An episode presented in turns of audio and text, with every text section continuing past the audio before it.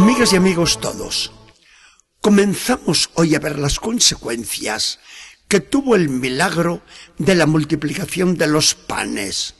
Jesús aparece algo preocupado cuando se encara, no con gente sencilla, sino con un grupo de dirigentes del pueblo, a los que Juan llama siempre judíos. Son los que van a protagonizar esta discusión con Jesús en la sinagoga y sus entornos. El Señor nos dará una de las lecciones más importantes de todo el Evangelio. La turba notó que Jesús se les había escapado y no cejó en su empeño hasta que lo encontró al día siguiente en Cafarnaún. Lo hallan y comienzan con una pregunta algo melosa. Maestro, ¿cuándo has venido aquí? Ayer te buscábamos, pero te nos escondiste. Jesús, que ve todas las intenciones que traen, les responde con cara algo triste. Sí, se lo aseguro. Me buscan no porque han entendido el signo, el milagro que hice, sino porque se hartaron de rico pan. Procuran hacerse no con el alimento que perece, sino con el que dura para la vida eterna, el que les voy a dar yo, porque el Padre ha marcado sobre mí su sello. Jesús les hace ver que los entiende. Lo buscan no por su persona, sino por su propio interés. Comieron y con esto tenían bastante. ¿Por qué no se fían más bien de Jesús, del mensaje que les trae? Y ya que ha mencionado a Dios como Padre suyo, le preguntan, ¿y qué tenemos que hacer? para cumplir lo que Dios quiere. No dicen nada más, pero su pensamiento es claro.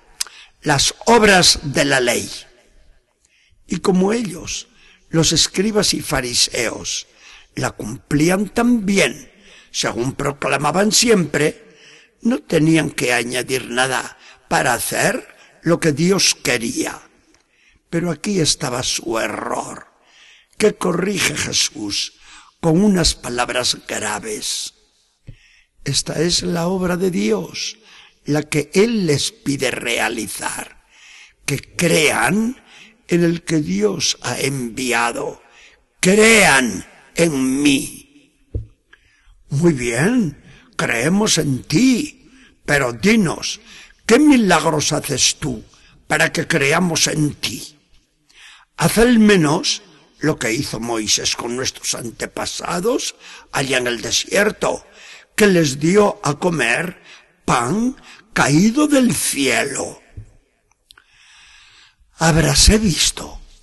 Contemplaron ayer aquella multitud de tantos miles comiendo el pan multiplicado en las manos de Jesús y no tienen bastante con semejante prodigio. Pero Jesús les agarra la palabra que acaban de decir.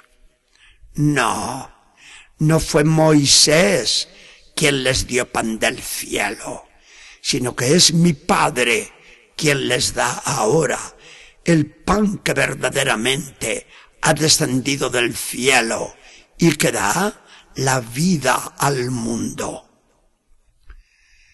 Aquellos judíos se quedan sin entender agarran solo el significado material de las palabras pan, pan, pan, mucho pan como ayer y más sabroso todavía. Y así que le piden entusiasmados y algo burlones, Señor, danos siempre de ese tu pan. Jesús trata de elevarlos a mayores alturas pero no lo va a conseguir. Yo soy el pan de la vida. Quien viene a mí ya no tendrá hambre. Y quien cree en mí ya no tendrá más sed. Aquí nos vamos a quedar en este día. Otro domingo seguirá el drama. Hoy nos fijamos solo en esta palabra de Jesús que centra todo este párrafo. Hay que creer en el enviado de Dios. Hay que creer en Jesucristo. Hoy nos hemos vuelto los hombres muy racionalistas. El hombre moderno hace muy poco caso de los milagros, incluso de los contados por la Biblia, sobre todo en el Antiguo Testamento. Preferimos descubrir a Dios en los acontecimientos de la vida. No está mal, con tal que hagamos eso, descubrir a Dios.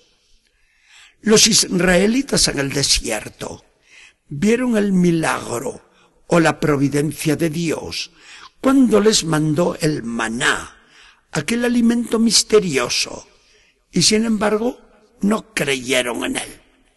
Les interesaba el pan, no Dios que se lo proporcionaba. Jesús, al día siguiente de la multiplicación de los panes, se queja de lo mismo.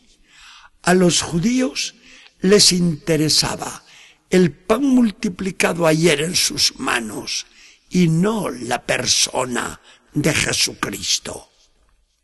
Ahora nos puede ocurrir lo mismo a nosotros, que no nos interese Jesucristo, sino solo nuestro provecho.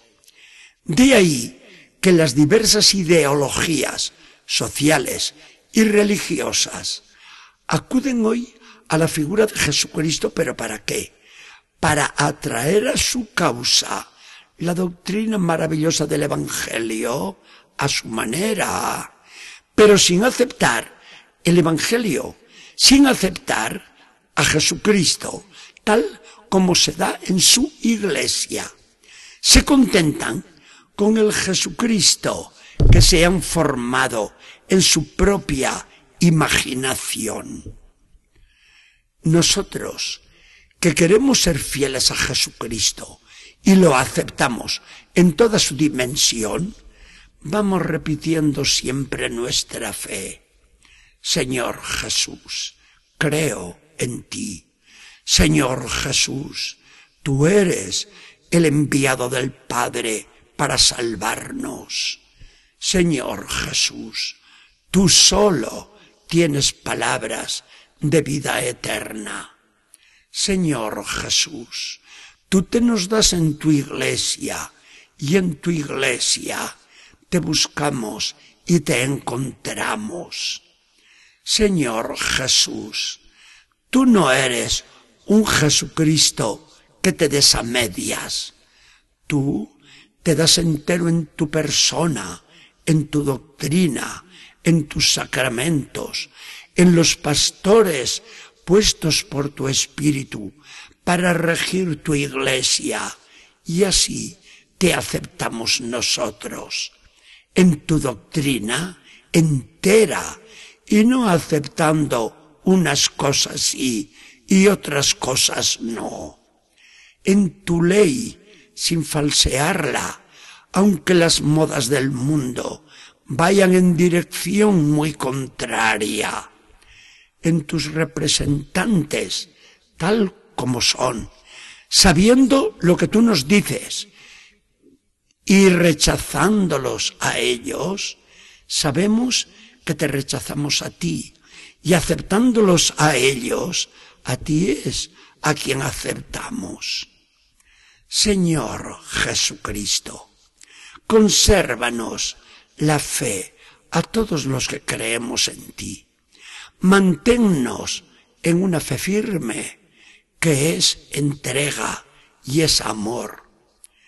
Cuando creemos en ti, la vida se nos hace muy fácil porque sabemos que tú vienes a nuestro lado y contigo al lado nuestro que seguro que tenemos también tu cielo.